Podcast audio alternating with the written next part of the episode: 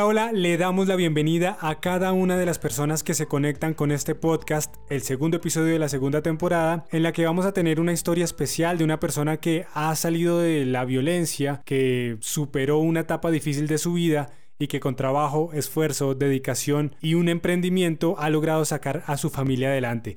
Mi nombre es Oscar Andrés Rodríguez y quiero saludar también a Nicolás en este momento. Vamos a hablar durante los próximos minutos con nuestro invitado, pero será Nicolás quien nos diga de quién se trata. Nicolás, bienvenido a este segundo episodio. Hola Oscar, hola María Camila, de igual forma le doy la bienvenida a todas las personas que nos están escuchando el día de hoy.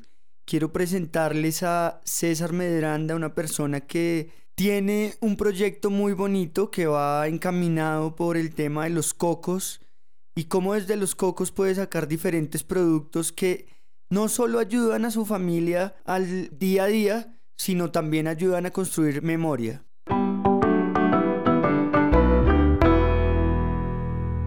César, cuéntenos un poquito cómo nace esa iniciativa de las cocadas, del aceite de coco, por qué decide venirse Buenaventura a Bogotá y emprender ese proyecto acá. Bueno, buenos días para todos, para el grupo, para su compañero y para todos. Que Dios los bendiga. Este, este no fue un proyecto, ¿no? El desplazamiento surgió en Buenaventura, que me desplazó el 30 frente a la FARC. Entonces, a medida del desplazamiento que llegué a Bogotá, entonces aquí en Bogotá fue que se realizó este proyecto. Ya, ya hacen como unos 15 años.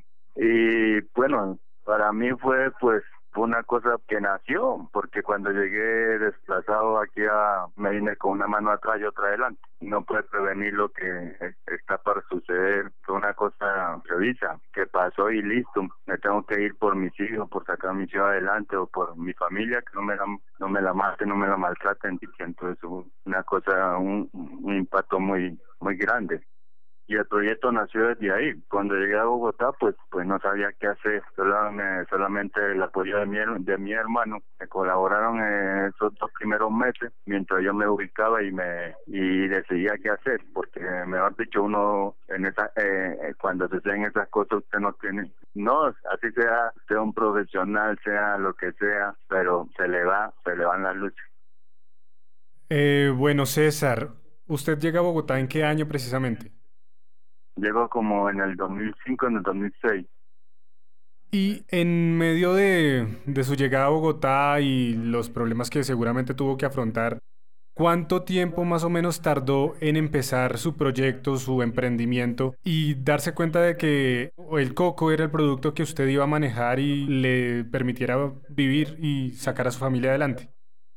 Eh, bueno, llegué a Bogotá en el 2006. Lo primero que, que hace uno es es pensar cómo sacar a los hijos adelante, qué va a hacer con la familia, cómo va a, a, buscarse un apartamento, una pieza para, para no dormir en la calle, no dormir bajo un puente. En ese momento la única oportunidad que tenía era de, de irme a trabajar. Salía a buscar trabajo como un loco por todas esas obras y necesitaban ayudantes, entonces sí, me por allá me contrataron que sí necesitaban ayudantes que el otro día madrugara y listo.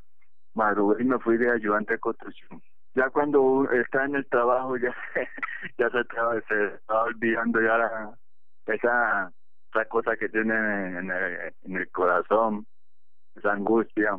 Entonces ya ya ya perdiendo y ya te va dedicando al trabajo ya te ya la mente se va a ocupar en otras cosas. Después me me fui y pasé un año de vida allá en una empresa de esa que reciben en temporales, una empresa temporal. Entonces me, sí, me recibieron, me dieron trabajo ahí y de ayudante y empecé a trabajar, pero no, te, no tenía ni siquiera remota idea, pues ya que iba a empezar con el emprendimiento. Entonces estuve ahí, ya fui cogiendo plata, ya fui solucionando los, los gastos, ya fui solucionando el arriendo, ya fui solucionando la comida, ahí, aunque no me alcanzaba para mucho, pero entonces fue un alivio. Don César, esta entrevista esperamos que la escuchen muchas personas, pero lamentablemente la mayoría de ellas no dimensiona el conflicto armado colombiano, ni mucho menos que es ser desplazado, llegar a una ciudad, como usted dice, sin nada, con la responsabilidad de una familia detrás y sin la certeza de qué va a pasar mañana o qué les puedo brindar. Para usted, ¿cuál es el valor de la familia, sobre todo en esos momentos en los que uno no sabe qué va a pasar mañana? La familia, claro, la, claro, la familia es el valor muy importante que desempeña en esta en esta circunstancia como uno se encuentra, eso es fundamental. Lo primero fue eh, pedirle, pedirle ayuda a mi hermano que vivía aquí y entonces él le habló con el otro y listo, se pusieron de acuerdo y me echaron la mano. Yo le hablo a mi familia porque siempre eso es todo para, para, una, para uno, su familia porque cuando uno se cría con valores, uno tiene que, que apreciar lo, lo que le inculcan, los vio a uno, los valores esos. Muy bonito el valor que usted le da a su familia, a sus hermanos, a sus hijos, a su esposa, y creo que eso es de admirar. También queremos conocer un poco sobre su proyecto o su emprendimiento, cómo, cómo lo ha anclado usted con Memorias Colombia, cómo desde esa plataforma han ayudado para vender sus productos y que les lleguen a más personas. Sucede que duré como siete años con la constructora Cudesar. Mandaron, como era una temporal, entonces el próximo año me mandaron a exámenes. Y como estaba, estábamos empezando el año, y todo, entonces venía yo sin plata. Me, me, fui a examen al otro día, era un, un martes, y el médico pues me rajó, me dijo que me estaba fallando el oído, que me estaba quedando sordo y mandó esos reportes allá a la, a la constructora y la constructora de una vez me, me canceló el contrato. Entonces, cuando me cancelaron el contrato, ahí fue que vino el emprendimiento. Sí, ahora qué hago, que te, tenía todavía mi hija que estaba estudiando. Pues entonces me vino eso de la idea. Y entonces mi suegra me dio que no estaba bien, estaba muy triste por el trabajo. Entonces me dijo, mío, lo único que tengo son 20 mil pesos, a ver si le sirven eso, pues listo, porque estaba sin plata, en verdad que estaba sin, dinero. Me fui con los 20 mil pesos y me compré cuatro cocos y me compré las panelas y me, me puse a hacer las cocadas. Las hice y me fui con la bandeja. A las tres, al, por ahí a las tres y media ya regresé, ya las había vendido todas. Me hice 70 mil pesos. Y, y lo importante fue que me las pagaron ahí al contar una con otra, entonces diez y reuní 70 mil pesos y me ganaba 30 cuando estaba trabajando. dije, no, esto es lo mío. y entonces él, ahí empezó el emprendimiento. Después el otro día me fui para, para y me compré media docena de coco más y la y lo, lo hice al otro día a la misma hora ya estaban hechas salir y me hice 120 mil pesos y listo, dije no, ya no trabajo más, voy a seguir con mi emprendimiento. lo, interrumpo para, lo, interrumpo para preguntarle algo precisamente relacionado con esas cocadas y, y, el producto que estaba haciendo, porque usted no es el único que genera ese producto acá en Bogotá, lo venden muchísimas personas. Pero, ¿qué le hizo o qué cree que fue ese, ese clic que pudo haber eh, hecho que su producto se vendiera más que otros, por ejemplo? No, sí, está bien la pregunta. No, mi producto no es que yo sé que hay muchas cocadas aquí en Bogotá que muchas hacen, pero no lo hacen como yo, porque yo sí la hago a como es un producto ancestral de que le aprendí a mi abuela, a mi mamá, entonces yo vengo de, de esa región donde las cocadas son originales, son no se no se hacen a base de otro químico, sino que se hacen a base de su coco, su panela, las de las de coco y panela son un sabor, las de azúcar y, y maracuyá otros sabores, las de azúcar y leche son otros sabores, pero entonces yo las hago original. Antes de seguir con esta conversación, quiero recordarle a cada persona que nos escucha los medios por los cuales puede comunicarse con este programa. Si alguien conoce una historia o un proceso que le apueste a la construcción de paz en nuestro país, puede hacerlo a través de nuestras redes sociales.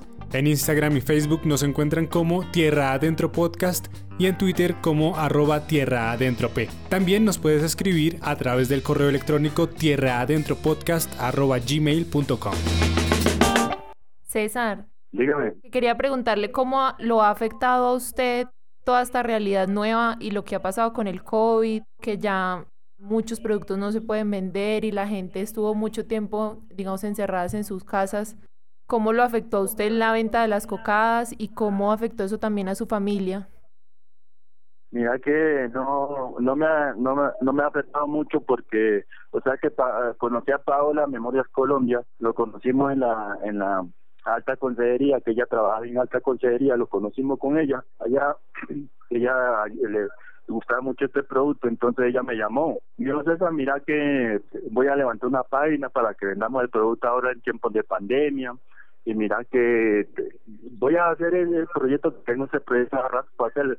Le digo, listo, arranque con eso yo y cuente con mi apoyo. Y me hicieron los primeros pedidos. Ahí fue que empezamos a trabajar con Memorias Colombia y con Paola, con un grupo de, de emprendedores que, son de también de la alta consejería, pero pues eh, a todo el mundo le ha, le, ha caído bien este proyecto, este proyecto en este tiempo de pandemia, porque todo el mundo ha vendido ese producto. Tengo una paisana también que hace marranitas, hacen todo, todo. Tengo un paisano que vende miel, la miel de abeja, son productos muy buenos y que la gente lo, lo les gusta mucho porque son productos de uno, de uno como víctimas del conflicto y que los productos ya están dando a conocer y hemos sufrido mucho porque de parte del gobierno no hemos recibido apoyo. César, ¿cómo asimiló su familia el hecho de tener que venirse para Bogotá, empezar una nueva vida? ¿Y cómo ha sido el proceso después de que usted tuvo éxito con su emprendimiento? Bueno, usted sabe que cuando uno viene de, un pueblo, de una parte, no no conoce, no no como Bogotá, usted sabe que ah, cuando uno tiene hijos, es un impacto muy muy duro, impacto durísimo, casi no se amañan, en ese tiempo hacía más frío, todavía estaba haciendo friecito y, y, y era, y veníamos de tierra caliente, y entonces un una metamorfosis fue un cambio, un cambio muy muy brusco. Entonces, pero de todas maneras lo amañamos con ellos, ya se fueron acoplando al sistema y ya, ya, ya, no se quieren ir por allá. Ustedes ya se radicaron acá en Bogotá. ¿Piensan volver en algún momento a su tierra? No, pues allá iremos a visitar, pero ya estamos radicados aquí, ya, yo creo que ya los hijos estudiaron, ya son, pues tienen su carrera, el uno, el mayor trabaja en Coca-Cola, el, otro trabaja en artería, y la niña estudió, terminó, terminó este año de, este año terminó administración de empresas, entonces ya ya y nomás quedo yo con mi esposa aquí, estamos en el apartamento, ya estamos amañaditos y ellos los ayudan, nos dan la mano también. ¿Cuántos años tiene su hijo mayor? Mi hijo ya tiene 30. Bueno, tampoco es viejo, es joven. es joven, claro, soy joven. Yo, yo todavía, pues, todavía no soy tan viejo. ¿Cuántos años tiene usted, César? Tengo 50, 50, 50, 58. ¿Cómo así? ¿50 o 58? No, 58. Ajá. Bueno, son 58 años ¿Y qué puede recoger de toda esa experiencia que ha tenido durante su tránsito acá en Bogotá, todo el proceso que tuvo que desarrollar para poder llegar a este momento en el que es capaz de decir con una sonrisa en la cara, le di profesión a mis hijos, saqué a mi familia adelante y en este momento me siento tranquilo de vivir en Bogotá? No, pero primero le tengo que dar gracias a Bogotá, que es una ciudad acogedora, es una ciudad de todo el mundo, que lo, Bogotá es una ciudad que acoge a todas las regiones Gracias, le tengo que agradecer, vivo agradecido de Bogotá y siempre agradecido con las administraciones, ¿no? Los, los, mandatos, los alcaldes, los presidentes, siempre pues a uno no lo afecta para nada lo que digan, pero pues siempre agradecido con ellos, que siempre le han dado un buen buen trato a uno. Bogotá es una ciudad muy muy linda y muy de oportunidades para todo el mundo. Bueno, César, ya para terminar, Quisiéramos que nos dé un mensaje o le dé un mensaje a las personas que van a escuchar esta entrevista sobre cómo superar una etapa de violencia y salir adelante a pesar de las dificultades que presente la vida. Ah, bien, bien, bien, bien la pregunta. Después es que uno tiene que tener ese ese empuje siempre, como todo colombiano, de, sacar su familia adelante, salir uno adelante pase la, la adversidad que, que uno tenga, pero siempre tener de salir adelante con, con su proyecto, con todo, con su familia y con todo. Y el consejo que yo le doy es que no, que siempre digan, estén, sigan adelante, a pesar de las adversidades que tengan. Siempre la idea es sacar a, de, salir adelante con su familia con, y con su proyecto que tengan. Eso no le da nada para tirar la toalla. Sean como yo, que yo he sido una persona luchadora y que, y que siempre lo, los proyectos los sacaba adelante. Bueno, César, muchísimas gracias por, por este tiempo que nos ha dedicado, también por contar su historia. Pero es importante también darle a conocer a la gente este tipo de historias porque queremos construir memoria y a través de ella un nuevo país en el que podamos seguramente vivir en paz. Eso, de eso se trata. Gracias, muy amable a ustedes. Que Dios los bendiga y que estén bien.